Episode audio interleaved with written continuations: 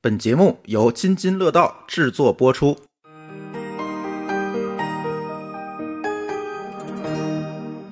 各位听友，大家好！哎，这又是一期乱炖。那今天呢，呃，我们的乱炖有跟其他期的乱炖有一点不一样哈。第一，哎，我们今天终于当面录音了。为什么啊？我要解释一下，是上期节目那期节目某高老师的那个音频出了极大的问题，导致我剪了十个小时才剪完。所以这期哎，我今天把他们抓来啊，咱当面录音，而且呃，可能之后我们当面录音的机会会多一点，毕竟这个疫情现在没有这么严重了。是吧？所以呢，我们希望每一期乱炖，哎，都当面录音，这样的话，我觉得效节目效果会更好一点。呃，第二个不一样的是，这期乱炖我们只有一个话题，一个大话题。对一个大话题，因为最近啊，这个有很多朋友问我，当然不是咱这个 IT 行业的朋友啊，问我，哎，我要不要学学这个编程啊？你看啊我一刷朋友圈就出来什么学 Python。就是这种培训班广告，我刷什么东西，好像我不知道最近为什么啊，就是有这么多这个，呃，培训班的广告，这个怂恿普通人这个学编程，那天朋友圈里有一个这个程序员朋友说：“这不是逼着麻瓜学魔法吗？” 我觉得虽然说的呃说的有一点奇怪啊，但是我觉得可能也差不多。所以今天请来还是老高和某高老师，咱咱几个一块儿聊聊啊。这个你应该学习一门编程语言嘛，尤其是普通人，尤其是学生，咱还另说啊。人家可能说想转转专业啊，在大学期间多学点技能，我觉得都还可以接受。问题是问我这些问题的，几乎都是一些嗯油腻中年就都是要问小孩儿了是吧？啊，不自己哦，自那是己那那是因为潘氏一代的吧？。对那个油腻中年先学的嘛。所以今天我我觉得咱今天可以聊一聊这个。当然，这期节目我觉得是讲给小白听的，不是讲给这个专业的这个开发者听的，因为我相信我们的开发者朋友呢，可能都理解这件事儿 我觉得他们会说不要学编程，对，那就聊不下去了，你知道吗？这也不一定啊，这也不一定不。一 定。嗯，但有人干那干得累，他也觉得这个东西确实是一个苦活儿，对吧？哎，对，但是还有赚钱多的呢。那那那那就是围城嘛，对对吧？对，所以呢，首先啊，第一个问题，嗯、想请这个我们在座的嘉宾聊一聊自己学编程的经历。为什么我我我请到这个二位啊？就是我觉得还是比较典型，呃，几乎都不是计算机科班出身的吧？对，不是，对我呢，我算，但是呢，其实后来干的事儿呢，其实跟计算机算工科去了是吧？哎，对，其实也没有，就是学的东西跟干的东西其实完全不一样。嗯，但又对干，但又干回来。但是又干回来了。对，呃，所以老高先来吧。对，其实老高这个经历是个传奇啊，大家都可以百度到。那但是特别想听这个老高现场给大家还原一下，哎，哎，你为什么对编程这件事儿突然学习起来了？我知道当年可能知道编程这事儿人并不多哈，呃，那时候应该是有个大背景吧，就是当年应该从改革开放之后，其实这个就是大家说要这第三叫第三生产力吧，嗯，对吧？那其实这个就有一有一股热潮，就是叫科学技术是第一生产力，嗯，是第三还是第四第一生产力第一是哦吧？好，没这没 关系，这不重要，不重要。要，反正是生产力但之是一那时候就是我的印象中，在我小的时候呢，也就是初中，甚至说是小学吧。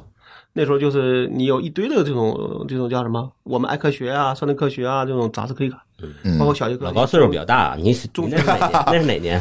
我我我是八九年初一，不应该是八八年是初一，八八年上的初一嘛。嗯，那个时候就你就发现说那种杂志那真是遍地都是，对你不想看就能看得到。啊，对，然后正好学校还组织定，呃，对，那时候是我们都有这习惯是要定的嘛。对，那呃，我记得我的印象中是我有突然有一回在一个中应该是中学科技的杂志上看到了，就是就那种叫就类似卷卷首语吧，就在讲说计算机在所谓的这些科技这个里边能够发挥的一些作用啊，哎，觉得这玩意儿挺挺好玩儿。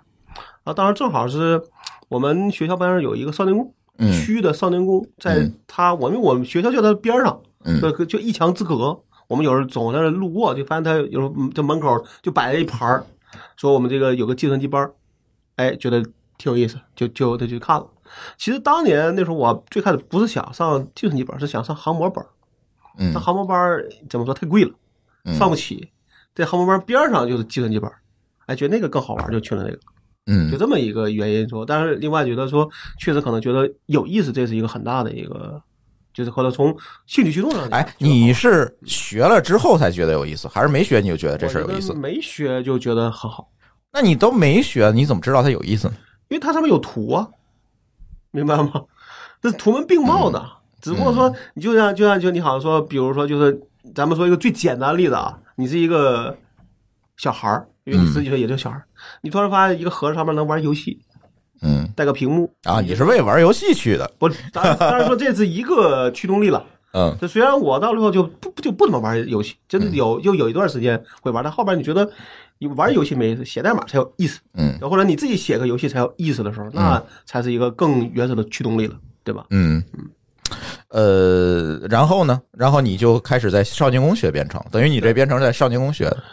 呃，等于在那儿入的门儿吧，但是商定工的能教你的东西也就那么多，对嗯吧？给你打个摇回三角形，嗯对吧？正着打、竖着打、反着打，反正就给你打完之后，哎，你觉得挺有意思。嗯，但是你剩下的学游戏怎么做游戏，那就得你自己去买书。嗯所以我们就是经常买的书，一看印书一千册，嗯对，我记得很很有印象，有有本有本书就叫叫就意思那个大概意思我记不住具体书名了，就教你说怎么拿这个 i 拿 i 拿啊拿这 Apple Two 教你写游戏，那本书上面印册就一千册，嗯，那时候可能很少有人买，对吧？对只有所谓的我们这种所谓爱好者啊，这才把它当个宝去看。所以这要有一个前情提要，就是我觉得现在正在听节目的很多零零后已经怀怀念不了那个想不到那个场景了。为什么？他可能第一反应说：“老高，你为什么不出网上查查呀嗯， 呃，我第一次上网应该是九六年那个时候，嗯那我八九年开始学电脑，那时候还有七八年的机会才能用到网呢。所以那时候就像我们那时候就讲的说，我们那时候怎么来来去说这些爱好者咱们这些人怎么来去交流，真的每人拿一个磁盘盒，我到那烤一点儿，我给你烤，你给我烤，交嗯换型的，？”对，对吧？对，没有网，呃，某高老师也说说吧，啥经历？但是我觉得你干的最后干的其实不是编程的活儿，我其实一直也没有做编程的活儿。对，我最早啊，说我比我比老高年轻很多啊。八零后是 吗？他零哎零后，我们八零后呢，这个我这个经历可能也挺典型，估计很多听友是有这个共鸣的。我最早接触这个电脑是个有有一句话哈、老高刚才说那叫第几生产力，嗯我们当时接触的一句话叫说，未来有三个技能是必备的嗯，驾驶、就开车、开车外语和计算机。嗯我忘了这话谁跟我说的了，但是呢，就有过这样的有那么话个语印象。对，我最早接触电脑其实没有过这个呃苹果的这些系列，我最早接触就二八就是六，就是 P 就是 PC 了。就二八六，但是还是个单色显示屏，嗯我印象挺黄的、深，绿的两个为主，呃不是黄的绿的，是黑黑的白的黑白那就、嗯那就更早了。啊，就是二八六。然后呢，是从打字开始的，啊、这很五奇笔怪。啦，不是那个那个程序，我记得特清楚，叫 TT 我知道，啊就是拿来练键盘的。练键盘的是练英文打字的，呃不是练五笔的。对五笔那叫 WT，哎，对，对对，那是后来嗯对，我第模模仿那个做的。对对对，我第一次接触电脑那是刚上初中，你初中什么时候？嗯，我初中是哪？九三年，要大我概算算年龄，大概九三年。都在暴露年 龄。对对对，然后我后来呢，上了高中，可能考得还不错啊，这个家里的奖励买了一个四八六，嗯那时候。挺有钱的，那挺有钱的至少得一万块钱吧？啊八千呃，到我一万印，象中差不多是九千块钱，嗯，八千多差，不多将近九千。嗯我九三年买那个第一台三八六 SX 的时候，大概是八千五百块嗯，钱，嗯还不是品牌机。那个时候我们叫多媒体电脑，对啊，哎，多媒以体这多个媒词儿体，的名义买电脑，这是很正常的。对呃就是忽悠忽就对忽悠父母的这个方式不是忽悠父母，而是说给家里买电脑一个理由。为什么呢？以促进有学习的呃，不是，那是什么呢？你说的这个促进学习名义叫什么？就是买游戏机，管它叫学习机。嗯哎，这是促进这个叫学习，购买游戏机的理由。但是购买电脑这事儿大了，嗯，因为它的决策成本更高了太。贵。啊，当年买一个那个任天堂的那个盗版任天堂，可能也就是呃一两百块钱小，霸王，哎，也就一两百块钱。我印象，因为那阵儿工资可能是八十块钱嗯，啊，对那机器可能一块钱那样哎一个半月工资，但是买个电脑这事儿大了。那是绝个对大绝家对是电，大件儿，那是个大家电，可能那一屋子家具当时买的时候都没这么多 钱，所以呢，这个就要给全家一个理由，什么理由呢？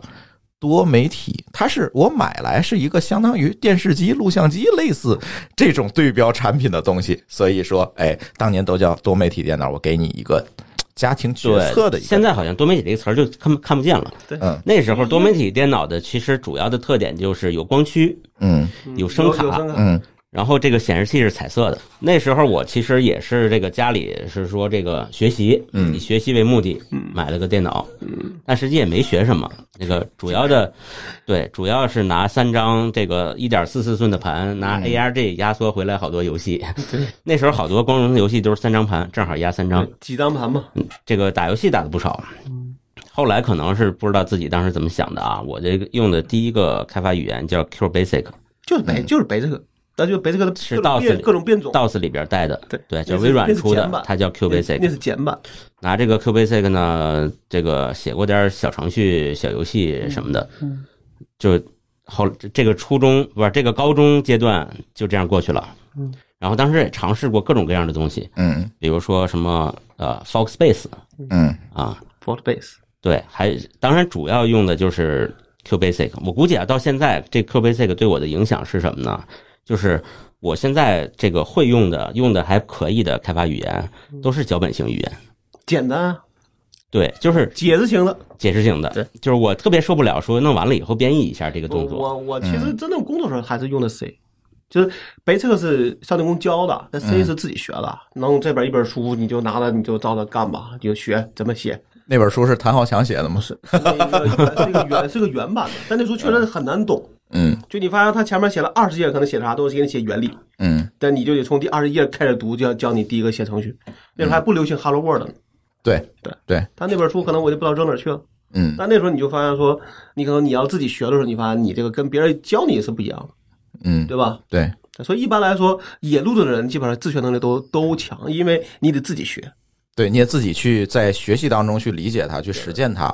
然后，其实我倒是觉得，通过实践其实是可以加深理解的，对就是它是有一个反馈的过程。因为野路子的人学这件事儿，他一定是有目的的，对嗯啊，他不是或为者学而学的他要强驱动，我为什么要学他？他因为他要我要解决他问题解决一个事儿，对对对，哎，我说一下我经历，我可能跟高老是同龄人哈，应该是哈。你哪年的？他你说他比我九，你他比我九老一点你比我他老一点九三年上初中，你你九几年上初中？我也九三年上初中啊，哎，你上的早，我就是你比我没大跳班，这段要不要截掉？没 事儿。啊，呃，所以嗯我其实跟高老的经历差不多。然后呢，也是九六年买的电脑，但是此前呢，其实最早接触计算机应该是在初中的时候，就是初中有计算机课。然后呢，我们学校斥资买了三台 Apple Two。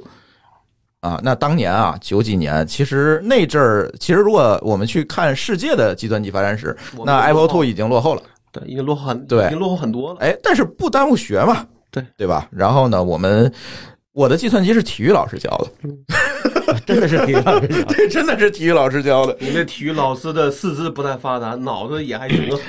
因为是什么呢？当时其实从根儿上来讲，要求开这个课，但是其实每个学校不重视，它叫副科，甚至计算机是副科里的副一个科，礼拜一节课，啊一个礼拜一节课。对，基本就一个礼拜一节课，然后呢，也是就像你说的，啊、打个三角，然后呃打个正方形， 就基本上就是这点活儿。然后呢，但是其实，在当时能够学到的，我觉得就是一个思维模式，对吧？你怎么把一个大事儿拆分成小事儿啊？把把一整段的事儿拆成一句话啊一句话的事儿，你的叫抽象思维抽象思维和你脑袋自上而先要下的模拟这种，然后对写进去，出问题了你要正在出错。呃，对，就是这种逻辑思维，你要非常强，你才能写。当然，这个事儿就是最后呃很多同学就崩溃了，因为他觉得我实在搞不懂这个东西。但我自己觉得这种跟嗯你考数学之类没有本质的区别，就我自己觉得啊，嗯甚至可能更简单一些。的原因是因为我们在学数学的时候用的方法是另一种方法，我们在学数学的时候主要靠刷题，靠快速反应，，我比较同意某高老师的说法，确实是。反正我不知道你当年啊，我们当年学高数、学代数，就是别管是高中还是大学哈，其实教给你的都是怎么来套用公式。对，哎，这个事儿看见你应该套哪个哎公就式是那？个有对题吧型儿，哎，题型先儿我题型儿，先审我就套公式，题套题型，然后看公式，对吧？是干这件事。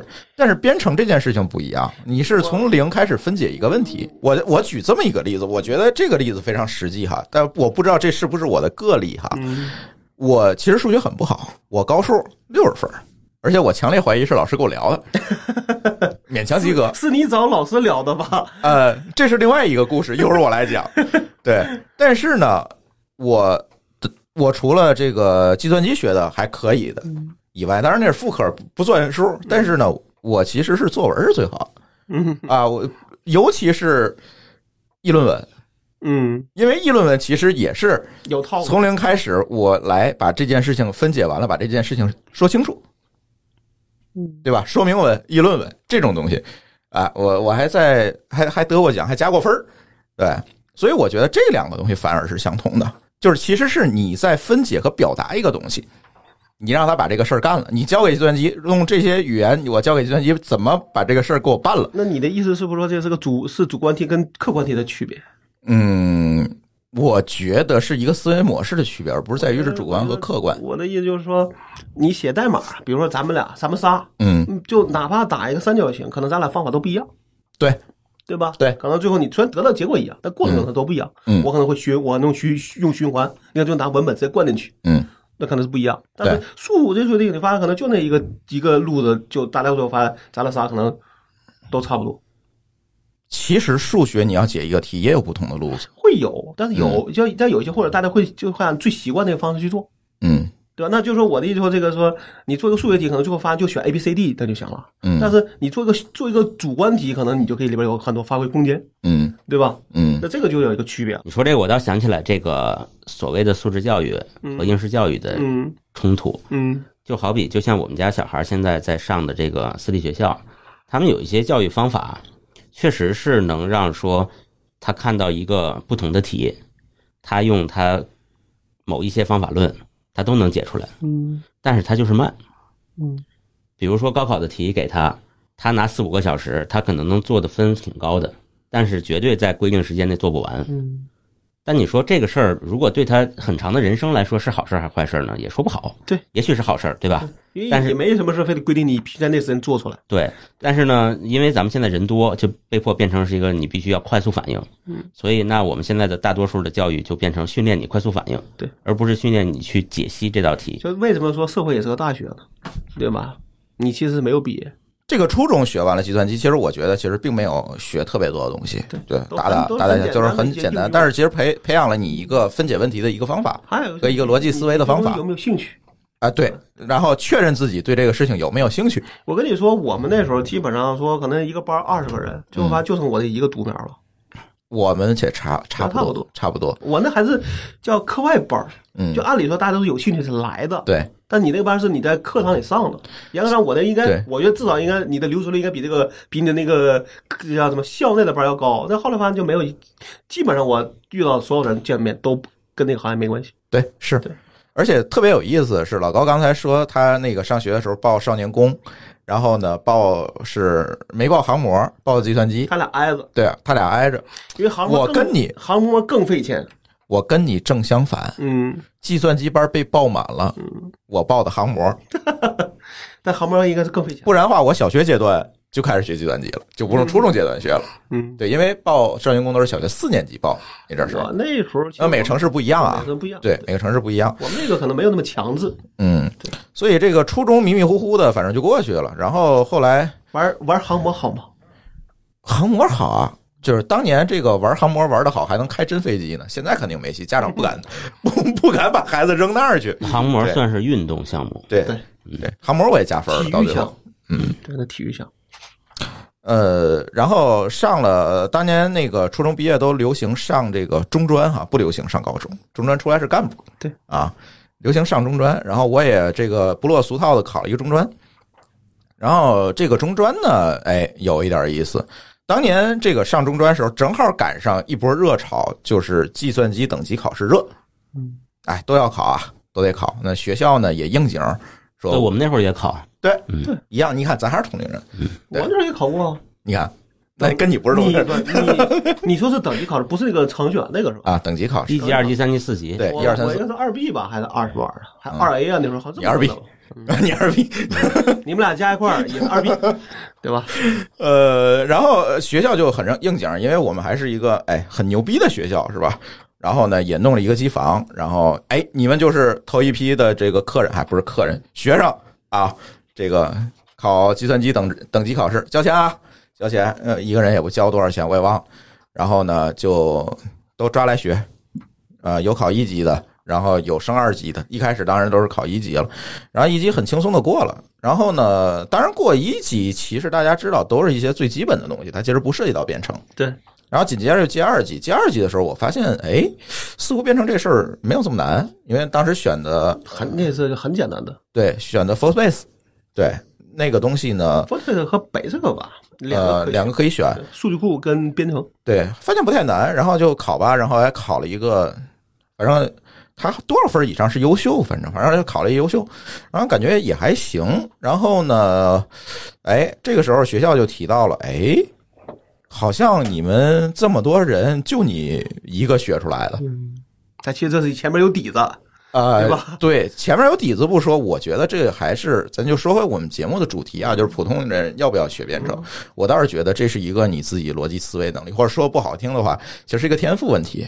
你想，大家起点都一样，学东西也一样。嗯那些人在中学他也学过计算机课，他也不是完全没有接触过为。什么你跑出来了？对，是我花时间更多，不是，嗯对吧？那个阶段不都是玩儿吗？就说白了就是你适不适适应，或者对你贴你贴你的身思维模式适不适应它？对， 对，其实我觉得这是有一个耦合的问题的。嗯啊然后学校说，那那干脆你你教 吧，就是老师教的很费劲，嗯就是这个时候发现老师他对这个东西不行，然后说不行你教吧，就是你就当勤工俭学了。我说没有这么勤工俭学给的不吧给？钱呢？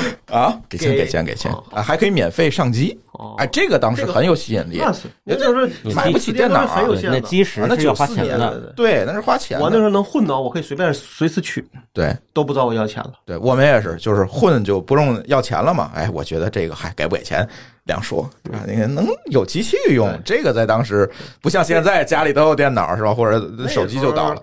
你想，你家里有电脑，那就是得家里的至少得是一个富相对比较有钱的家，对因为你不一定能买得到，对对吧？对，或者不知道怎么买，对，这有很多问题。然后呢，就教计算机，教计算机的时候，我发现这里有红利，就是老师也要过过级。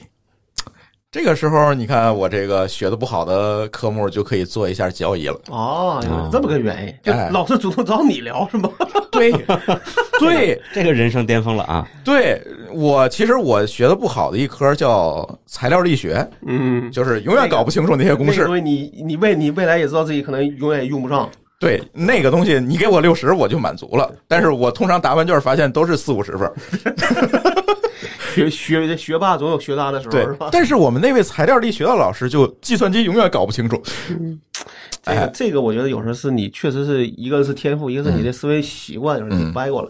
对，所以开小班嘛，我告诉你啊，我考过，我一级、二级都考了，对吧？我告诉你这个事儿怎么搞应试教育，对吧？怎么把这个东西分解成，哎，你到哪儿答，就这么几乎差不离，你就能拿六六十分拿。六十分够了。够了，嗯，好，他果然过了，嗯，然后我当年的材料力学也也过了， 就是这么过好的，吧，对，然后呃也呃后来还操作了过很多，是吧？就不提了，反正都是这么过 的一，门强是吧？对。然后哎，但是这个时候就是后来就赶上机会，就是就是外企过来招生了嘛，就我我就跑到那个摩托拉上班了。这个咱节目里也是也聊过，就不教他们了，然后也不知道他们怎么鼓的，反正也鼓捣了好几年。突然我们毕业的时候，当年是在摩托拉实习，然后毕业的时候又跑来找我说：“我为你争取了一个留校名额。”嗯，我说你们是不是又缺计算机老师了？ 然后说你留校吧，留校有好处啊。我说有什么好处？天津户口是吧？我本来就天津户口，谁要他的？ 说留校啊，可以免费装一部电话给你家好吧，啊。当年装不了，那就是电话第一你有限，有线，对。第二你呢得批条子呢，呃，很贵，嗯、上万，我记得是当年，不记得啊，九四年还是九三年的时候，嗯，几千块钱。对，很贵。我说一个月工资多少钱？一个月工资呢是四百块钱哦，那真不少了。啊，当年啊，九四年啊，嗯，我爸妈那时候，我印象中才三百块钱。就是相对来讲，反正就体制内那个工资标准，还有那福利啊对吧？他不是光拿工资的，呃，福利不是装装个电话吗？ 然后我说，我当时在摩托罗拉已经拿几千块钱了，嗯，那肯定我说我凭什么呀？你给我理由，对啊呀，说不行，你这个当年属于定向招生，不能你得赔钱好吧？啊，你得赔钱。我说赔多少？要赔三千六百块钱。我说我给你，这叫妖出的人 就是不怕这个，对。然后这个咱其实，在节目里聊过，然后咱就是说编程这件事情，但是后来就是还是在做这方面。其实，在摩拉做就不是这个事情了，但是一直也做编程这事儿。后来其实给我呃触动比较大的一个事情，就是我拿 Forcepace 写了一个东西，写了一个通信录管理。嗯，哎，现在很弱智的东西，是个手机都有哈。通信录管理再加上啊记事本儿嗯啊，就是类似 Evernote 的那个东西，然后就是那那阵儿有一个名词叫 PIM 嘛，就是个人信息管理系统。那时候搞那个维资啊，那个啊，对，拿 Forcepace 写这么一个东西，然后拿给它编译成 ESE，那当年有东西编译成 ESE，然后灌了张软盘放电脑报卖，放哪儿卖？电脑报中缝哦儿哦哦哦哦，对，这个还我卖了不，少钱这我是有，但你还在那儿卖过呢，是吧？啊！我当时卖过，好吧，你你你你，这这这注意啊，注意你的我说是看话我。是看过 的人，对我是买过，我在那个叫什么电脑爱好者吧，啊，电脑爱好者那，边我还买很很多，我最鸡贼的是，我还买过这我把这个个东西东西又寄给电脑爱好者参加他一个软件开发比赛，然后还得个奖什么的，我记得。好吧，但是，哎，当时突然觉得，我操，能拿这个东西赚钱了，就是因为你知道，当年计算机这个东西，它没有办法形成一个非常明确的生产力，他那时候讲的都是从那种企业的角度上来对说，是而不是从个人啊，对对对吧对对那些都就因为你原来都是一个就都都不是那种个人 P，就虽然叫个叫 PC，嗯，但中国是没有个人 PC 这一说，对都是工厂有，对但工厂做都是啥那种他妈的项目类的，对，但是个人那时候才其实这个因为你普及率在上升，嗯所以你这个需求是在在在往下沉的，你说的没错，所以我就认定这件事情，我写的这个软件儿，按现在的说法叫什么叫 to C 的，嗯，对吧？是面向个人用个人的。，之前好多东西都是 to B 的，那既然 to C 的能卖这么多，证明什么？个人市电脑的这个市场有了嗯，存在了，而且它在快速的起步，那我干嘛就不蹦出来我干这个事儿呢？对吧？你在摩托罗拉嗯也就是死工资哎，。也就是那点事儿了，是吧？你能告诉我你那时候你最多一个月能挣多少钱吗？在摩托罗拉。不在那个中缝儿，在中缝挣了，反正比摩或者拉从头到尾大概收了多少钱？可能有几千，大几千块钱了，也不少，不少了，嗯对吧？那等于一个月工资就等于白来了嘛，而且比我工资高，比我而且工合资理合高，法，对对啊。吧？都是你的劳动嘛。对，所以你就是未来的裘伯君。后来发生对，啥当了年我忘了写一个东西叫 WPS 是吧？你叫李明 吗？然后哎，我就觉得这事儿可以搞啊。当然后来就是一直干这事儿。当然我其实我第一个学的这个编程语言，呃，两方面，一个就是像大家说的，可能就是叫单机的编程语言，可能大家学都差不多那。时候还没有网络呢，就是学一个脚本语言，我说我说 Forcepace 之类一个叫解释性的，的解释性语言，再学一个编译性语言，一般就是 C 这谁一啊般那时候白客加 C，啊，就这两个也就是这东西。再学个数据库，对，但是印象最深刻的还是后来有互联网之后 哈、就是就是开发这个网络应用的语言，对，然后等于又学了一轮。但是我觉得后来我就觉得一个事情就是这些编程语言全是一样没的。有区别的。对，无非就是语法广、东价一般格、也行风格，对，都是这个，都是这些东西。后来其实发现，哎，你学 A，再学 B，再学 C，其实这个难度，这个难度曲线其实是在不断下降的。但是你的熟、你的熟、你的熟练度不一定高，嗯，对吧但是我能写，我能快速理解它就可以但了。是有时候你觉得没就没必要啊，因为你对一个公司里边用很 N 个语言，你后面怎么招人呢？对，对吧？对，其实整个的过程呢，学计算机过程基本上，我觉得大家可能都差不多，因为这个年龄的人可能是从那个阶段接触的编程语言，其实并不是像现在被大家捧到天上说你必须要怎么怎么样，而是说当年是你，甚至可以说你不学这个东西也不能怎么样。那时候我对吧相对来说学还都是一些简就一些简单需求的驱动，嗯，无论是为了考试，无论是为了兴趣，嗯还是为了啥，对吧？对，但现在就很复杂了，嗯对吧？可能很多人他是为了开班儿，所以让你学。想法不一样了。但是提这个想法之前，我我我其实想想再采访采访二位啊，你们觉得在当年这个，我们可以叫远古时代啊，计算机发展一日千里哈、至少在没有啊远古时代在没有联机的时代，没有联机的时代，你们会发现有一个现象特别有意思，现在再也没有的现象，就是刚才像某高老师说的邱伯军这种现象。个叫个人拥个人，就是叫什么？就是一个人做一个软件，对对吧？对，当年这个邱伯军是一个人写了一个 WPS 然后得了一场，代言嗯对，还是反反正得了一场病，啊，就累对的嘛。对他吃了 N 箱方便面，啊，对，说是这么说，这都是传说啊，咱没人见嗯着。呃，然后朱冲军写的什么 CCD 这是一地啊，嗯就是周志农的自然码，反正那时候一堆人，包括什么王江民二点一三，因嗯为对三百吧？对吧？KV 三那时候不叫 KV 三百，叫 KV 一百， KV 一百，一般升级最后升级到 KV 三三千了都，嗯，他对改他改名嘛，我记得是 KV 三百的时候是最火，对，那时候最火，对那时候就是已经达到了你的普及达到一定地步，病毒是一个很容易遇到的事儿，对一百的时候其实还没有那么高呢，对对吧？包括那时候那个国家安公安部做那叫什么来着？Kill，嗯嗯，我们那最早就用的 Kill， ，KO 对，一开始用都是那个，还是正版，你可以去联邦去升级去。呃对，其实这些东西都是个人时代的产物。对，但是你看现在其实没有了。现在都是团队作战了，对，对，一都个没是有你的需求相对来说已经很复杂了，一个人干不完。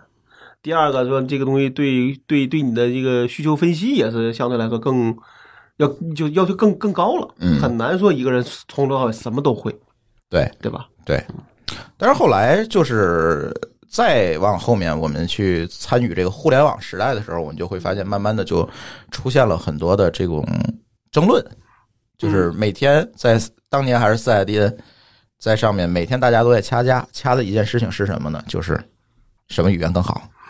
这是一个嗯，其实没有劲的一个话题，你觉得为什么大家会这么掐？因为你喜欢它，就就就见不得别人比别人的东西比它好。嗯，那话叫什么？文无第一，武无第二，语言也会牵连到里边。但是这里有一个问题啊，想跟老高探讨。你说，如果是一木匠，嗯，他会对这个锤子的品牌有特殊的爱好，别人弄个别的牌子，我就要拿锤子锤过去吗？就是它都是工具嘛。对，但是我觉得就像我昨天碰到的那个情况一样，我昨天早上聊天儿，然后正好嗯碰上一个人，他说在哪个公司，然后正好聊，因为了解事儿了，我就我就我就问他说你们在用的这个库是谁是谁的？嗯他问了一下，说用的我们免费版，嗯然后他还还很不好意思解释说我们的公司比较极客。这跟极客有关系吗？ 对呀、我现在想说极客就可以不，就是在我看来说这就是个伪极客，对啊呀、就是他以极客自居，但其实没有真正的尊重所谓的准确率的嗯这个事儿。嗯那我觉得这种事儿就变成说，那就那天我跟那个王大夫说的一样，嗯说你拿一个说为极客而生，最后还是个卖货的，啊，对啊，你卖的东西有什么跟极客相关的？嗯不就能换个键帽吗？嗯。对吧？但是你觉得他们对编程语言的争论是在于他们比较极客？我觉得也是一种伪极客。所以你看，我们平时其实不聊这个话题，嗯那我们反而觉得说哪些语言适合干什么事儿，嗯对吧？嗯，这才说咱们拿工具不就为了去干事儿了吗？对，对吧？嗯，某高老师作为不编程的人，你怎么看这种争论？我相信你也听过。我觉得是这样啊，就是你你说，呃，就就好比听音乐的嗯或者木匠，一定会有一，比如说现在咱有一木匠社区，嗯， 大家都在里边讨论木匠活儿，一定会有人讨论，或者是因为这个工具而打架。嗯听音乐的也有人为音箱、这个为为这个这个音频线而打架。啊我我请插听我们的有台声波飞行员。我插一一这句啊，说那个什么里边容易打架？嗯摄影爱好者里边，啊，对吧？设备党。佳能啊跟尼康哪个好？就这个就是永远是永恒的话题。对，我觉得这本质上是一样的。对，这个本质上，因为其实都是工具。你你真的说我拿个相机出来干嘛？不是还是为了拍照吗？嗯难道说我拿了工具为了砸人，或者或者怎么样，或者拿这东西就比你好，就比你贵，也没有这么比的，对吧？但其实最后的嗯，争论的结果，因为我不知道国外有没有，我不知道说是不是在国外的摄影师里边就会有似乎也有。但可能争论没有这么这么激烈，到了最后可能就会变成了人就是人身攻击类型的事儿了。那这就怎么说就已经超了，就这个这个怎么就越越要越界越的太多了。我有一个观点啊，我我说出来不一定对哈，呃大家可以分析一下。我是觉得大家对工具的争论和这种掐架这种行为，取决于什么？取决于你在这个工具上投入的心力。呃，别管是学习它的精力也好，还是钱也好，所以你看，音响爱好者会因为音箱打架，因为他不用摄影爱好者会因为相机打架，为什么它都贵？但是你看不见木匠为锤子打架，我，但我觉得木那木匠们打架，或者说我做个什么东西打架，就为了结果打架，对，或者说啊对啊我这么做，我要用什么工具打架，为什么？这是为过程打架。对，对吧嗯是因为他在过程和结果上投入了心力，而不会为买那个锤子投入了就是心你力。可以这样想，就是说这个编程语言你得学，学这个语言本身就要花很多哎精力，对是很多痛苦。这这是《小王子》里边最经典的那句话，对吧？嗯，玫瑰花的那句话，哪个花？就是说你这玫瑰玫瑰花对你来说有多重要，取决于你怎么花了办多大怎么你办花了多少时间在它身上嗯对，啊。我是觉得是同样的两朵花，对你天天浇这个，那都死了，你肯定心疼这个，嗯，对吧？这种心理投入的一个反馈。反馈，对嗯一个他可能对这个东西就有一个莫名其妙的一个归属感和认同感，嗯然后两个社群人就开始掐。我觉得是这样，而且是不是这个学习曲线越陡峭的语言，这种情况更严重呢？嗯，不一定是，反而我觉得这个是有个鄙视链的，嗯，对吧？对，鄙视链就是在于说我这个语言难学，所以鄙视那好学的，比如说那个写 Java 的，鄙视那个写不，这不对啊。 PRP 的经经常讨论说 PHP 是最好的语言啊。 对，那不是梗儿吗？对吧？对啊但是是不是会存在？就是我这个东西学起来难，所以我鄙视那个学起来简单的那个语这言个。事儿，我是觉得你哪个语言真的学，真的学到了，说你拿什么写的都很好那个地步，你哪个都不清楚，嗯，对吧？你说对 PHP 简单吗？你现在就写一个没有任任何出错的也不容易。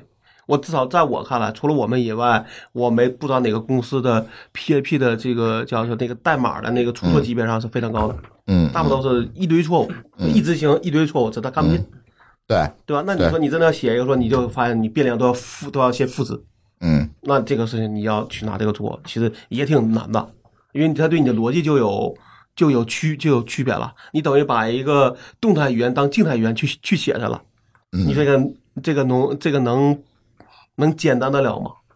对吧？所以咱还说回来，因为你说这个东西就相对专业啊，我相信咱今天的目标听众听不懂，嗯，对吧？今天我们想聊的还是为什么突然出现了满大街学 Python 的这种广告？你觉得为什么？我觉得是因为潘石屹。 潘石屹那天在微博上秀了一个潘石屹是参加了一个什么 Python 的考试，花儿然是后对吧？嗯他参加考试还还秀了一下那个考试结果，但我觉得潘石屹首先他也是个结果，对，我潘觉石屹得这也件是事儿是个结果。但我不知道他为什么要去学，就他的动力在什么？其实我我特别想从头开始说，嗯刚才咱那话题说一半跳过去了，嗯，就是为什么以前能出王江民，能出这个邱伯钧，嗯，现在你看不可能 了，只能出潘石屹了。对吧？我觉得这事儿呢，其实这个这个各行各业啊，历史啊，重重复出现这种现象。嗯比如说，你有没有想过，当互联网出现的时候，虽然就是虽然个人开发者没有了，但是有很多创业公司，几个人就可以做一个 app，可以获得很多用户。嗯但是现在是不是特别难？嗯，现在巨头都把各地方都占满了，对，你再出一个特别难，它其实就是一个稍微放大版的以前，嗯，对吧？就是你就意思就是说原原来有很多市场空白，对吧？一个很容易去填一补个。再牛的公司，它不可能把所有空白都做，就像我一只要颗做一个，对我填上这个空，那我就容易出出名，容易赚钱。对但现在空都没有了，就像在一棵树上摘果子，那个矮的那果子，我伸伸手就能够着。它就就对都被摘没了。其实对并不是说裘伯钧比现在的程序员真的牛到多少，嗯，真的不是，就是因为那时候遍地都是果子，因为你那有一个他人首先发现了这棵树。他他能把手伸出去，嗯，他就摘到了。现在这个地下什么也没有了，组团都摘不到我觉了。得你反你反而是这样想，就先不管老裘同学是当时什么能力，那时候至少说你以他的能力还能摘到果子，反过来说拿到现在他的能力可能摘不到果子了。一定是的，就跟我们刚才说那个我们说的老王的同学是一样的。嗯你好的时候，这个东西这个公司值四五亿美金，对吧？都不用费什么事儿，你就能知道。但是发现你现在这个没有这个所谓红这个红利之后，你可能发现这公司值两个值两亿人民币都做都做不下去。对你把它映射到现在市场，现在阿里的十八罗汉这些人再拿出来再拿出来创业，也也很难，也一样很难。对吧？其实是一个就故是事，你现在这样想，就是从大公司出来的这些人里边儿，往往他有他的一个所谓的一个惯性。比如那天是谁说的？就说这腾讯出来基本上不是做游戏就是做社交，嗯，对他，们只有只有这两个东西，他可能阿里出来都是干微商去，呃，电商、微商，对吧？嗯直播带货，反正都跟这个比较相关。对对那这个就有一个它的逻辑，但你发现这里边真正能做得好的，可能也是一万个里边出那么几个，这个比例其实可能不比咱们所谓的这个非出来的人高，就是因为高，其实高就特是别因为现在市场太拥挤对了。就是嗯这里边就发现说，第二天就加上你也有各种天时地利人和搞不定的事儿，那你也没有写，没有哪个地方写的规则说阿里出来了就给他多少倾斜，你能拿你能拿到钱，但是这个市场的这些规则没有给你倾斜，最终还是靠市场规则来认可你的这个公司的价值，对吧？对，那我们说回这个满地的 Python 班儿这件事情，跟你刚才说的这个逻辑有什么关系呢？我觉得我是说这样他们，学了也没用，我觉得是这 样啊。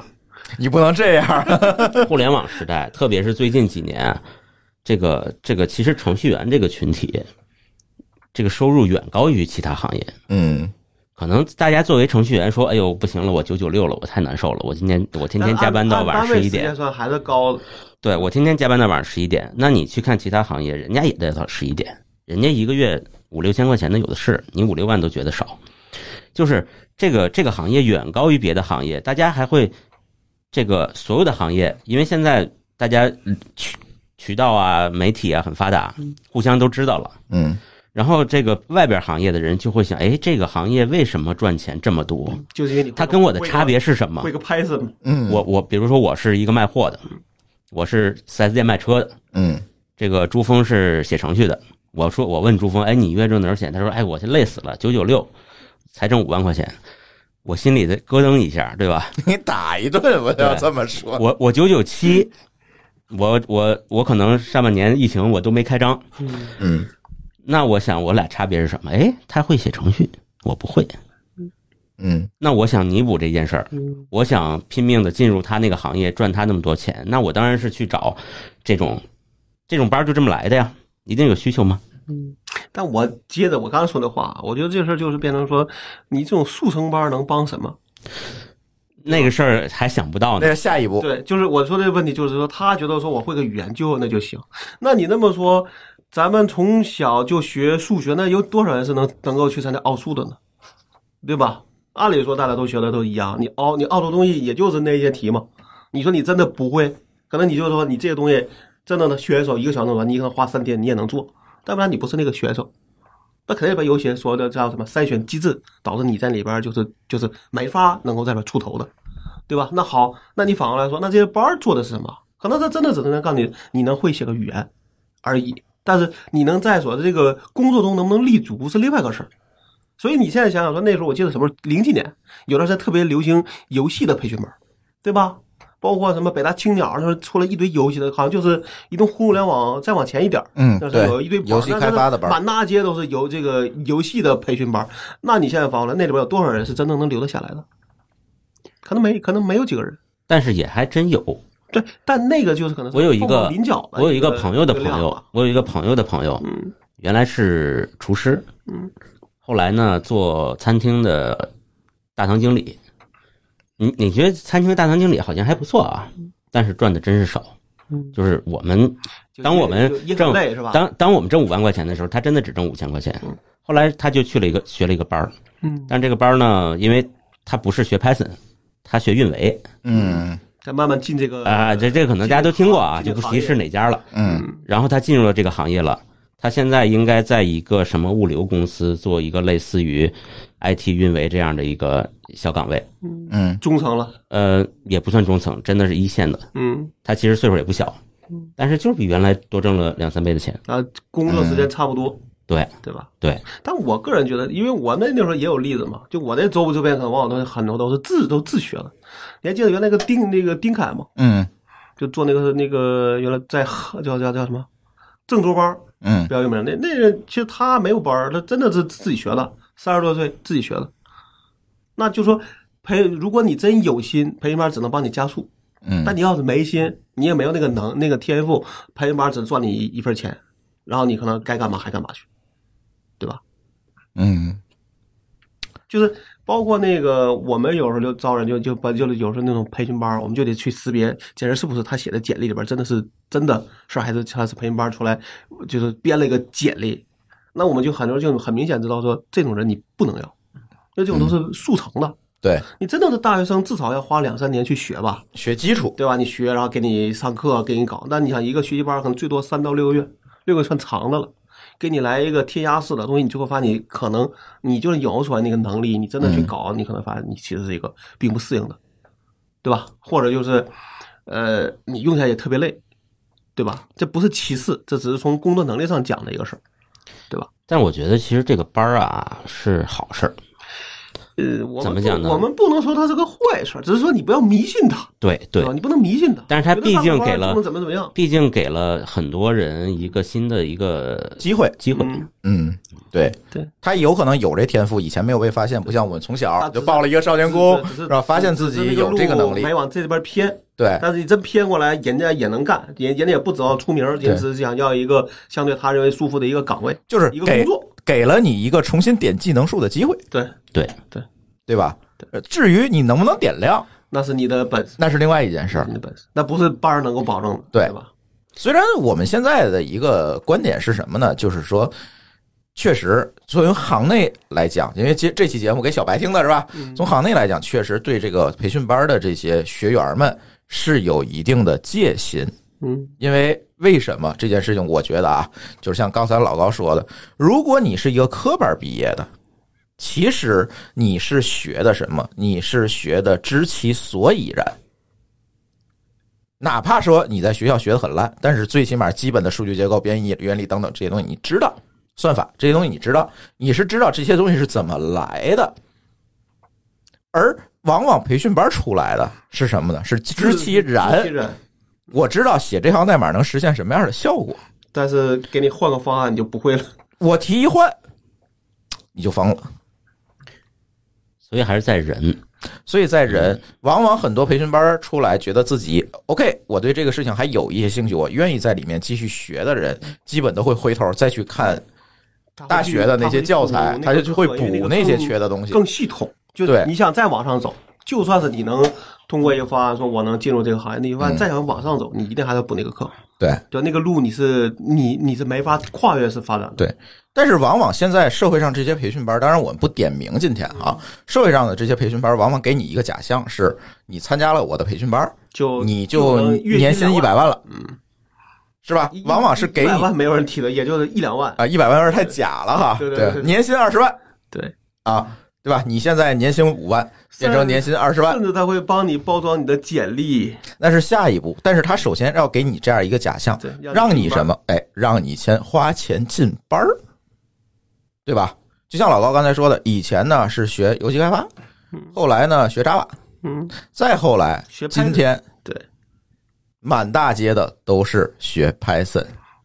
我同意某高老师说的，就是这是一个潘石屹，它也是个结果。其实这个局在于说，为什么现在满大街是 Python，而不是别的什么东西？不是 Go，不是 Rust，不是别的东西，而是 Python。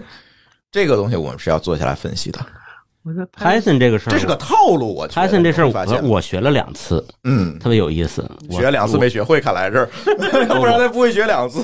学了两次是这样的，就是很好多年以前，我这个学习 Python 的主要目的是为了替代 Perl，嗯，因为我呃 Perl 还是挺熟的，你写运维脚本对吧？嗯，对，就就是偏运维项目，对因为或者是数据处理，啊当时做这个事儿比较多。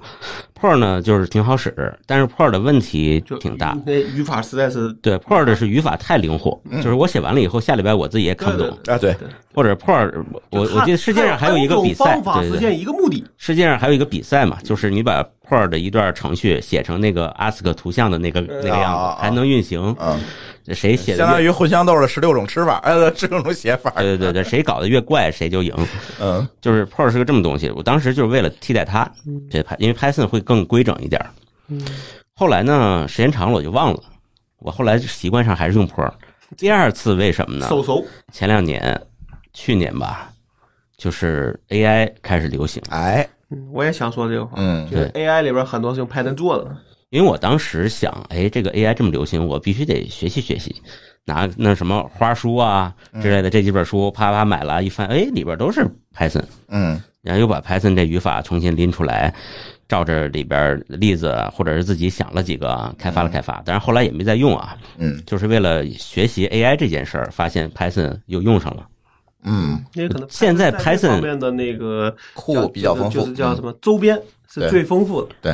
所以现在满街 Python 班是不是跟 AI 哎有关我系觉？得有，我觉得这 AI 流行的一个大前提，嗯，对吧？我有几个观点啊，我觉得这个东西就是一个套路，就是这个培训班儿嗯让你快速见效，快速觉得这个有效的因为一个套路。因为 AI 大数据这一项是最近就最近这几年最流行的对，这是首先 AI 大数据，它会跟你说这是 AI 大数据的一个基础。呃语言，就是解决这个问题的语言。它不会说别的也能写，这个这个事实它被故意的隐藏掉。他说用 Python 可以解决这个问题。第二个，我觉得最最关键的一点，因为最近啊，我为准备这期节目，我刷了好多这个相关的抖音上的广告，是吧？我发现它宣传的还有一点，上手容易。因为相对来说，可能嗯也算是解、呃算是解释型的，虽然能编译，但还是解释型的居多。那确实上手容易。上手容易，为什么上手容易？其实你就可以对比咱少年宫时学的 Basic 嗯，别这个本来就是一个入门级的语语这个语入门语入门级的语言，非常简单。然后我可以打一个 print 对 hello world，它就 hello world。对啊你不需要了解那些内存之类的基础知识就，是对对，你要学 C 对对对背后是没有太多要求的。对对，你要学首先 C 基础好，你头几节课你都碰不着，你现在学来吧学这些东西，学 C 你得先学 hello world 这个字符串到底占几个多少内存对空间，对吧？你字节先申请对吧空间，然后对吧？这个就复杂，那就得从头教。这 Python 不用，你会打字，你照我这打，它就是 hello world，嗯，对吧？你什么不用学，就相对来说，对就哦所谓这样的话，你前三天我就告诉你，你就能打，你能写段程序了。嗯对别管它是 Hello World 还是 Hello China，对他来说就是零一到一的一个差异，马上就会有一个正反馈，马上见效。钱交的值不会退费了。你别说前三天写个程序，前三天可以写段儿这个深度学习的代码，对就调个不库是吧？不对啊呀，不引爆它，引 爆它紧接着他会告诉你什么？紧接着他会告诉你，现在我们要学人工智能了。嗯好，用 Python 解决一个人工智能的问题嗯，也很简单，对把那个 TensorFlow 库引进来，然后实现一些样例代码，嗯只要你电脑配置足够，就能跑。就能跑，就能得结果。你说从狗里摘猫，还是从猫里摘狗？嗯，这很简单，对吧？对，这个这各个种这个正反馈的力量非常强大。正反馈的力量非常强我。我昨天还是个厨师呢，我今天可以做手写字符串识别， 对，对不对？完全不一样。哪怕我学炒个鱼香肉丝需要一个月，你看，第一啊，工资高；第二，我三天就会了，对吧？这钱交的值，套路套路是不是这个概念？肯定有，肯定有。就是我觉得培训班儿从他的角度，他一定会找这种说相对来说就是期望值高。对吧？就嗯你你你你从我这儿交交一万，你能换一个一百万的工，那对于这个人所有人都会去想想。大多他就交一万块钱嘛，嗯，对吧对啊，然后但是呢，还得让你有这种正反馈，可能让你觉得你至少你觉得你学会了东西。嗯对但其实我这又很简单，对，对吧？对不能说我这累的要死，啊你还他妈的来跑我这儿来去要退费，没错对，吧？是。所以我觉得这个所有的培训班儿，各种班儿都有这种套路。如果我们引申一下，你看那个满大街的减肥班儿，哼，更是这种套路。我马上让你减肥，三天见效，我让你三天见效的方法有无数种，别管是运动嗯还是不吃饭，，对，三天一定有效果。最可气的，你知道是什么？是那种针灸减肥 班儿。嗯你知道针灸减肥班儿什么套路吗？这个回头会在我们那个津津有味儿那个节目里聊哈。针灸班儿是什么套路？这个我知道，你知道是吧你？知道你你扎吃过，针灸不重要，嗯，重要的是忌口。对， 就不吃东西，针灸扎完了，告诉你，一个礼拜之内啊，不许吃肥肉，嗯，不许吃那个那个那个，反正说了一堆不许吃的，嗯就这些东西才会让你胖，是吧？不许喝可乐，嗯，然后就说忌口，嗯，呃，做扎完针就灸，要不你过敏是吧？过敏，嗯、起起疹子、忌口啊，这些东西都不能吃。过一个礼拜回来，你看是不是有 效？我针灸有效了吧？其实不扎也有效，忌口就行了。对，针灸是这个套路，就是让你快速的有正反馈，快速的见效，其实就方是法不重要。大量的什么针灸啊、贴什么东西啊嗯、电击啊这种减肥全都忌口，嗯，而它解决问题的其实有效方法就是就是忌口。你只要忌口，它一定减肥。这你你不扎也减肥。但你没法长期嘛，是吧？，对，因为长期它是一个非常嗯是一个科学和系统的过嗯程，这个时候曲线就陡然上升，但是他就不管了。对，因为他就管那一周无效退款，人家叫一周后就不管了。哎，对，都是这么干。所以现在所有这些班都是一个或多或少的智商税，让你快速见效，快速的产生正反馈，继续学下去，你能不能学成另说。最可气的还有一种包工作，大家听过没听过？嗯，找不着工作，免费重学。哎，这套路深了啊！听上去牛逼吧？我跟你说，这个就像什么，这个怀孕了看男女，嗯，看不准退钱， 还不太一样，就是那个是最终还是要有九个月之后要有一个结果的，对不对？但是反正我看不准退钱啊，我肯定能准一半儿，对不对？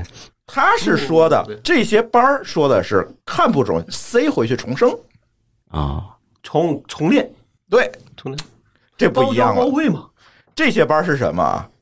他会签一个单位，有的确实能输出出去，这就刚才说我一百个人可能就出来一个，嗯，哎这个好学的好的哪儿都学要好了，这个是标杆儿，天天恨不着塑个像立学校门口儿。嗯更多的那个，来重学，重学这件事情对这个学校边际成本是零，我一个人也教，但一对般人他也是教来，说对你学的人是有对于学习的人来因讲为是你巨大的时间成本你。想啊，你在这学一年，怎么可能呢？一年你你吃啥喝啥，对最后你可能发现学个一学一个，发现自己没啥区别，那就走了。对，所以这个就从有期徒刑变成了无期徒刑，你总有耗不住的那一天，你就走你吧。肯定没有这个你就班放儿弃了能够本身能耗得住。对，因为对于他来讲，反正一个班多少人，对于我来讲无所谓，甚至说能让参观学校的人看这件事情更热闹。你看这么多人在我这儿学，他不会告诉你，哎，那个重学十八次了 这是塞回肚子的，这是啊，对他不会这么说，所以永远他是这样一个状态在往前跑。所以说这件事情的目的是告诉大家，哎长长心吧，不是叫是吧没有没有捷径。没有捷没有径捷，径干任何事儿，我觉得就刚才我们说了这么多，自己怎么学编程，怎么，大家会觉得，哎，好像也挺简单的像我哈们。这些人哪个不哪个说谁谁没有在说见过几点的太阳？ 嗨啊，从凌晨四点、五点、六点的，像谁没见过？ 对，你就不说你几点起的， 那你也得见啊了。对，这个不重要。就是我想说的是，很多事情不是说你表面看的这么简单。啊，就是个围城。他就是还是那句话，光看贼吃肉，不见贼挨打，对是吧？但是我觉得从至少到今天为止啊，嗯，这个编程这件事儿仍然是一个在职业选择中很不错的职业。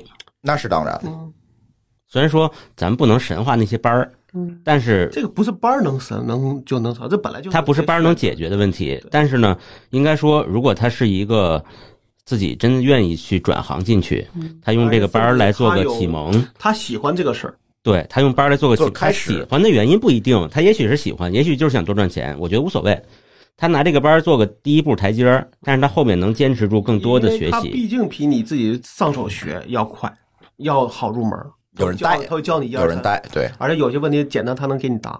给对你拿本书，你说好装个环境疯了，怎么装？第一步，第第一页就疯了。对你上来你装 你不你都不你都不会，你都找不到，你搞不定，那你还还你怎么说第二步？对吧好，你说你你你照着书打了哈喽货了，结果错了，嗯你说你你去问谁去？你周你周边都是厨师，好，你说你怎 么问？对吧？这个是一个好的地方，嗯，对吧？就至少它起了一个所谓的，哪怕说跟所谓的咱们说初中高高中那个班儿有用的，它确实有这个用处。嗯，但终究最后你能不能往上走，还是你自己有没有动力。哪怕说是钱，钱也咱也算个动力的话，那你得往上走。但是你如果你发现说你的随着你的年你的年龄或者各方面，你还是你的要求你的能力在往上走走这个走的，你这个能力一年你在这个工程待，可能发现你变到第三年，发现你待不下去了。嗯，也可能会有更便宜、更年轻人出这个出来。就咱们老说这个这个行业有这个年龄大的人的焦虑嘛，嗯，对吧？我那时候好像说是三三十五，现嗯在四十、嗯哪天可能变成四十五，对，反正每年都在涨对对对都 在涨一点，儿啊所以我一直没有碰下那个焦虑。 所以，所以其实编程开发这件事儿，它的代价，嗯，就是就是咱们讲说，这个你赚钱多，你肯定要付出更多的代价。对，它的代价还真的不是说九九六这种时间代价，嗯而是成长代价。对，还有一种焦虑。就是你需要以一个稳定的斜率，或者是更陡的斜率往上成长。对，你一旦达不到这个斜率，你就会很快被淘汰抛。弃，对，但是其他赚钱少的行业呢，很有可能它就没有斜率，对。或者斜率非常非常低。所以斜率低的另外一个说法叫稳定。嗯就你可能每一年，比如你卖车，你问他你每你每卖车都都差不多，嗯，对吧？你今年卖它，明年卖它，那你你从这个公司去那个公司，去那个四 S 店，它没有区别，但对是吧？陡峭的斜率往往可以抵抗不确定的风险。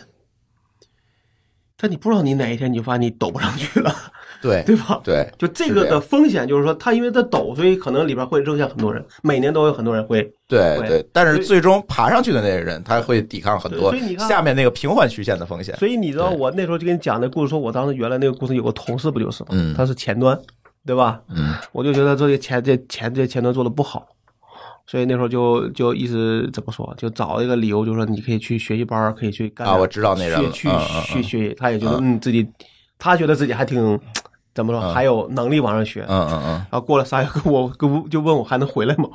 嗯这就嗯，这就是典型问题嘛。就是其实他我他的认他的认知跟我们的认知已经不在一个线儿上了。嗯其实我过去身边的这个同事，就互联网啊什么或者其他的 IT 公司，也有大量的程序员转去做这个别的行业。销售，对吧？甚至我昨天见的人是从开发转到去做产品了。嗯，这个挺坑人的。回头关于产品的这个坑人的事儿，我们可以再聊一期 哈。那下一个问题更有意思，我的娃要学编程。好，下面接我们的拼娃时态节 目这是个段子，对是吧这是个广告。啊，这个我没有发言权啊。二位有娃的可以多聊，就是你们会不会让你的娃学编程？老高先说，我我觉得我的想法就是觉得那就是看他有没有这个技能的潜潜质，嗯但至于会不会，我其实可能并不会在乎。嗯，就他，就是你没有，有这种焦虑，对我没有教。说我必须要让我的娃学一门编程我语现言。在我们家让我们家的孩孩子去上各种班儿，就像就看他觉得有没有兴趣，嗯有兴趣就继续上，没兴趣那就换一个。嗯因为我们家现在其最明显的孩子是表现是喜欢玩儿，是嗯没有任何这个约束的玩儿。嗯这个玩意儿它不是个潜质啊，嗯对吧？因为小孩都这样，那你肯定希望他玩的时候能不能有一个方向性，哪嗯怕说你愿意学钢琴，那我们可能也会给他买一个，嗯但是可能他没有，那你买来了也没有用，嗯那可能还是在里边找到他的一个兴趣点，嗯，对吧？那可能这是一个所谓的一个呃尝试的想法，而不是说你现在为了就业，嗯为了你 你能挣你的挣钱，就是你的观点还是说应该迎合他的本身的兴趣。对潜质吧，嗯就算是。对嗯，我们老现在高老师呢？嗯，嗯，我其实跟老高的想法有点像。怎么讲呢？我觉得编程这个事儿啊，如果具体到比如说 Python 班儿这种内容，它就是个工具，嗯，或者是就是一项技术。嗯而这个小朋友在一开始，其实你让他学一个技术是没任何意义的对，他现在想对吧就是玩儿，对，对或者是玩说儿我想锻炼他一些思想，对，但思想编程的思想和什么其他的思想，我觉得没有什么本质区别。嗯你让他，比如说，就你让他去呃学个乐器，弹个琴，或者是学一些什么数学的一些兴趣的这个内容，嗯，他最后转化到编程上，这个思想可能没什么区别。你为什么要现在去让他去写代码呢？对，没有意义。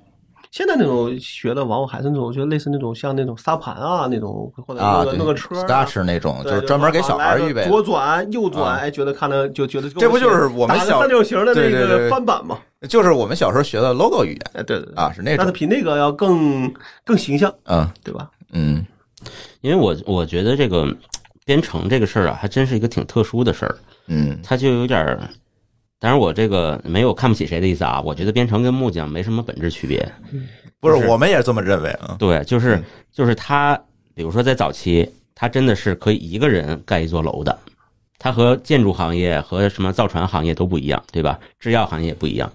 比如说你是个你你现在是个建筑行业的人或者制药行业的人，你不可能一个人。用你的知识做出一个什么产品来，嗯因为它都是一个配合在一起的。只有编程这个事儿，你可以从头到尾自己干，或者无非是花多长时间的问题。或者写的写的东西有多大的问问题。嗯，对你可以写个东西就给自己用嘛。你写一百对吧，年嘛，你肯定能写出来一个 Office，对对吧？但是那那就有一个问题，如果他像一个木匠，你如果你想让你的小孩成为一个木匠，你当然是先想让他知道什么东西是美的，嗯，最后最后才是说你怎么用这个凿子，哎，你怎么用这个斧子，怎么对使这个劲儿。但最早一定是说什么东西是美的，第二步是说用什么样的从结构原，材料用什么样的？的材料，用什么样的能够实现美结构可以实现它因。为你需要有一个中间有很长的一个枯燥的事儿，对对吧？因为你想，你你你你哪怕今天说我能比比尔盖茨再再牛，你花很多很多时间去干这事儿，那那些时间你怎么来去让自己能够安心呢？对，如果你学一个木匠，上来你让你小朋友先把这个这些一百样工具先背熟了，那那他早嗯每一个他工具的刃儿的角度搞清楚，他他早做不出东西来。对他早就嗯对吧跟你那啥了，就抱着像你大腿说我要出去玩去了，对，从还另外举一个例子，就是我们家老大那天问我一问题，就他们上画画班儿，他问我这个什么叫艺术？哎呀，这个问题好抽象啊，行了，这下你要、嗯你要成为那个被为难的人了。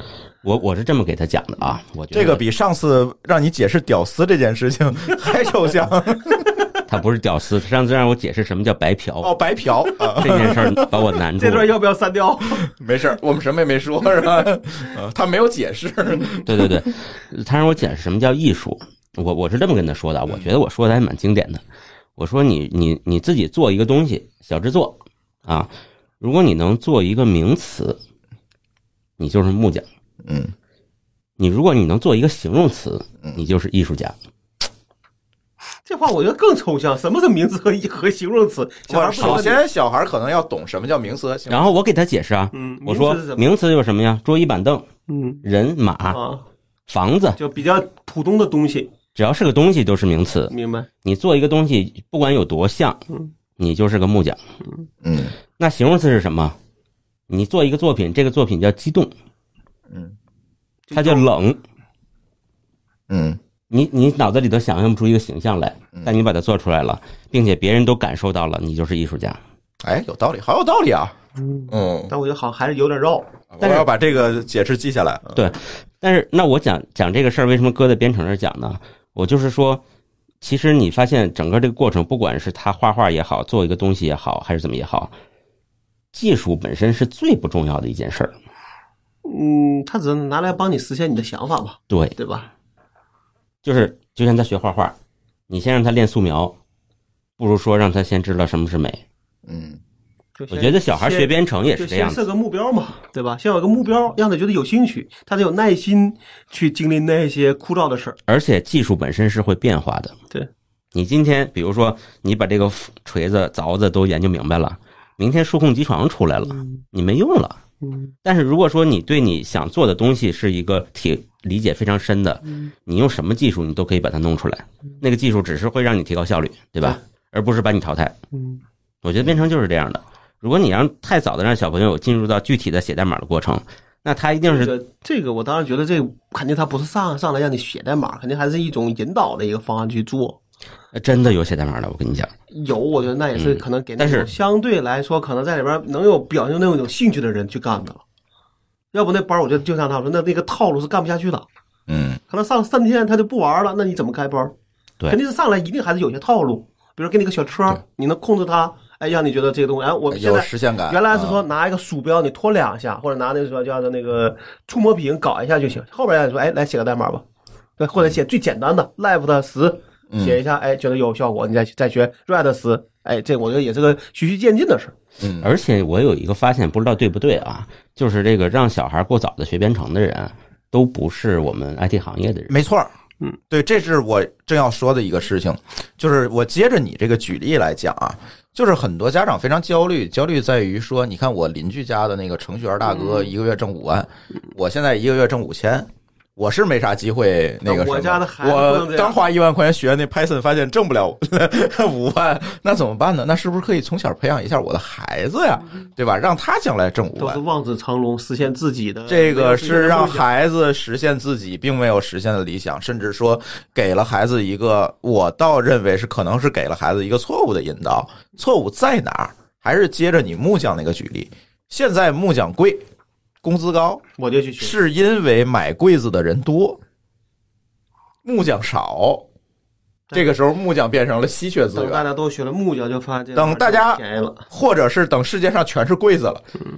你这个时候，你会发现，要不你必须成为一个艺术家，哎艺术家木匠，否则你东西卖不上价。否则的话，你可能还是那五千。对，那我们还得四千了呢。对，对吧所以我特别同意这个观点，就是任何东西，尤其编程语言，它就是个锤子，它是个工具。嗯关键是在于你能实现什么，或者你想要什么，这个东西才是最重要的。我觉得就是，确实是我我特别想说的，就是现在抓着孩子学编程的几乎。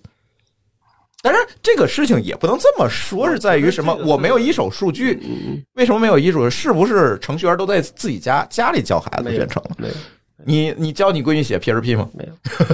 没有 啊。对，我所觉以嗯得这事儿还是术业有专攻，哪怕他这是个套路，这套路也是成功套了很多人的，愿意往里交钱。啊，对吧，对所以说我要是让我家学，肯定是把他弄到个班儿，只是这个班儿我得找一个像他觉得能够教的好的，套嗯路弄得明白了，那你还不如自己教了。后来发现不，一样。我就觉得这个教跟学是两码事儿。嗯，我觉得这个编程这件事儿吧，其实它跟木匠的共同点是什么呢？它都是一个可以单打独斗的，一个人干把这个事儿干出来的一个一个一门手艺。那这种手艺有一个共同的特点，就是咱先不说钱多钱少，这种手艺给呃阶层飞跃造成了一种可能。对，是什么意思呢？如果说你的手艺是是是是投资，对吧？我如果是一个特穷的人，我把这事儿研究明白了，我也没钱去投。嗯但是呢，我是一个一穷二白的人，我有了一个手艺，嗯我不管是编框还是编程，嗯就总总比出卖那种纯体力劳动要好。我可以做一个东西，嗯我可以做一个完整的东西，而且这个完整的东西可以卖。假如现在框比这个程序值钱，嗯，我靠相编信框肯，定会有一堆班儿就教你说来咱们做框吧。 对我可以靠这这一件手艺，我就可以实现活下这来个对阶层跃迁。嗯，那编程序，我觉得现在是一个在手艺界里边是最值钱的一项手所艺。以说在对在手艺界里边最高端的，或者是你够得着的最值钱，造火箭你也够不着。对，是吧造火箭肯定不是手艺，因为他一个人造不了。不是那个东嗯西，可能你真的是从你学从你入学开始教，那没有半路因为出出家的。因为有大量的职业是要靠平台的，要靠协作的。那个我觉得可能是没有半路出家的，你懂我说的这个意思吧？对，就真正的火箭，但是你没有半路民科出家靠个人努力是对解决不了的。对或者人家也不接受你说我从四十岁的时候转行我要去造火箭，其实不光是火箭，还有大量的行业都是这样的。嗯，就是很多为什么人家一直毕业就在那儿呢？就因为这东西外边人很难进，他这个这个这个门槛儿在门外边儿。对，这也解释刚才那个问题，为什么大堂经理就挣五千块钱？嗯，是因为这件事情的价值，你做大堂经理的价值完全取决于平台和协作。对，完全取决于你在哪儿做大堂经理。对你如果是说一个牛逼的人，你去如家做大堂经理，他可能也就那样，但是去了香格里拉他就不一样，对他完全取决于一个平台，但平台之间没有特别大的差异。还是蛮大的。平台之间的差异不会，这个价值不会到你个人身上。嗯，对，你说这个平台差异就是这样的工资吗？对呀、就是你到如家的一个大堂经理嗯和香格里拉的大堂经理，嗯，工资差不了十倍。那肯定的。我说我这大堂的价值可远大于十倍。 因为他毕竟可能就还是个可，还是因为个可叫可替代性的问题。对，这对于企业主来说，人家门儿清，嗯人家知道说你个人发挥的价值到底是你我平台给你的价值，还是你自己发挥的这价值。嗯还是个定价的问题，就是我花五万块钱就能找到人，那我干嘛要花六万呢？对吧？因为门槛太低了呀。对啊，嗯可替代性会的强人嘛多嘛，可替代性强。回但如果说，比如邱培军，如果只有他会写大片，那可能他这个值一个月二十万，也会找人会写，嗯，对吧？那这就是你的你的价值的可替代性，或者在那个时间只有老邱能做到大片，那他的价值就高，对吧？嗯，嗯我觉得不光是可替代性，还在于市场有多大。这个没关系，因为你一个人啊，就像文物一样，嗯对吧这东西孤品，对，但市场没人认，你价钱也卖不上去。那个那个不需要卖，那是个名儿的问题，对吗？所以你看那时候画的怎么画，那画的说的很不好听，就是这些画家只有死了之后，这个价值才会最大化。对你用文物举例子，我觉得不太 对。对哎，我们这就聊边到这儿了又啊，又不是举不是举例子， 我说又不是文物，对嗯吧？对啊，对对，说回到这个编程上啊，我还没说完呢。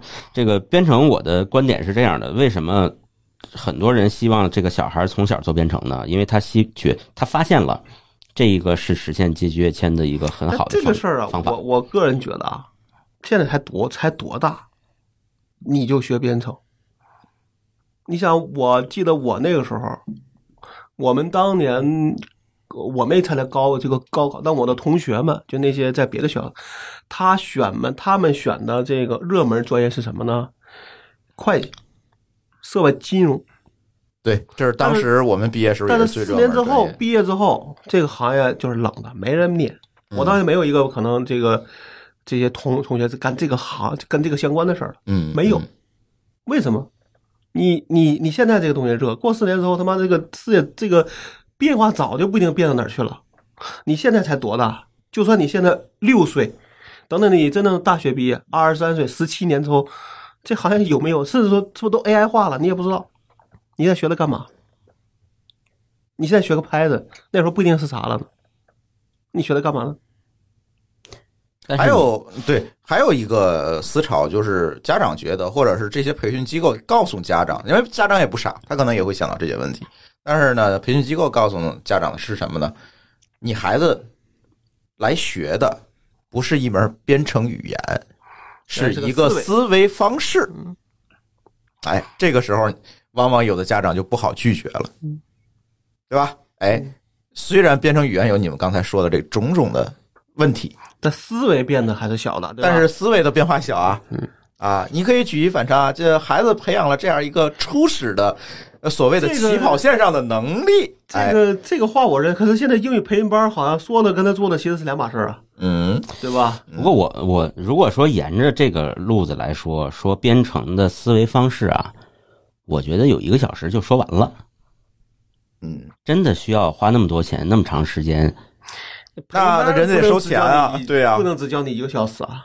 他说就跟电影跟电视剧的区别，电影演一个半小时就是最长了了。嗯，对吧？一般来说，他可能有两个，但是一般不。但是把那个剧本变成连续剧，可能应该演四十集。我培训班还会告诉你一个理由，二十一天才会养成一个习 惯，所以你至少要学二十一天编程，在我这儿，他才能养成这种思维习惯，二十七天从入门到放弃了，他总有方法来告诉你。就是刚才我们说是成人学 Python，小孩学编程其实也是一样，他会有很多的方法和话术来告诉你。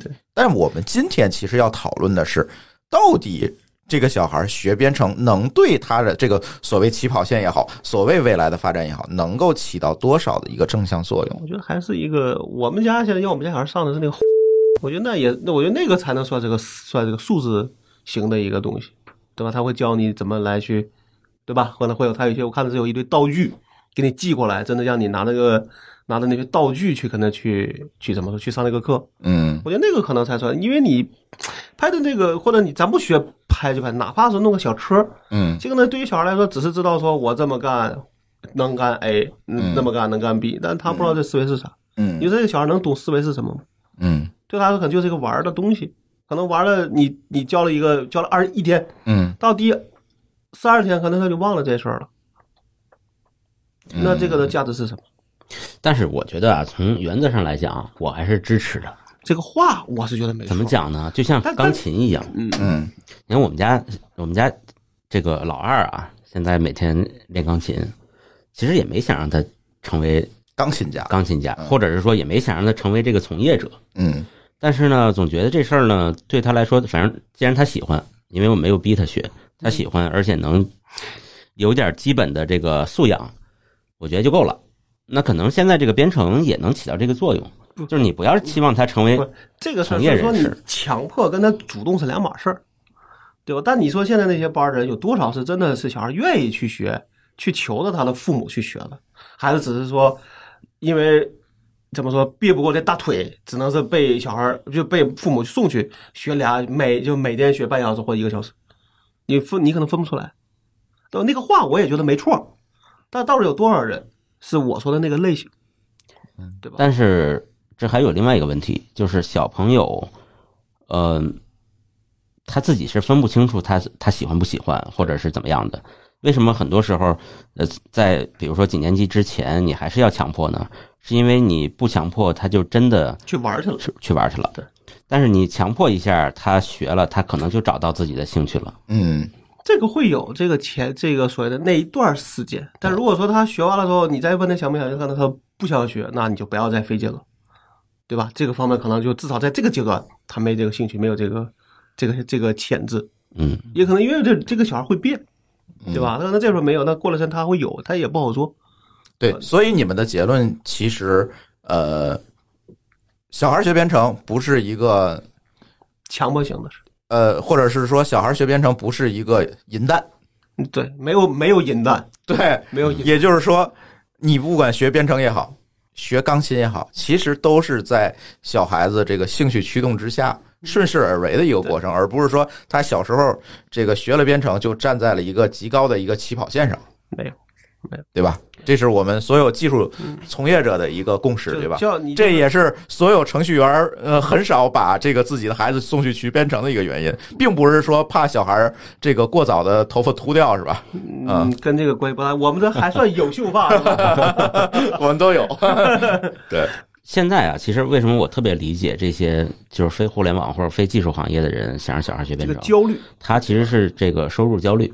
嗯他他觉得，当然现在就是因为程序员赚的比比其他行业的人多，他想让自己孩子进入到这个行太业。早了，我这就十几年过去之后还真不好做啥呀。就是还是那句话，别为功利而教孩让孩子去对逼着孩子去学编程，对啊我们只能说，就是非常理解这种这种想法。对，但是呢，呃，我觉得这个社会在随着发展，各行各业的收入差距一定会越来越小。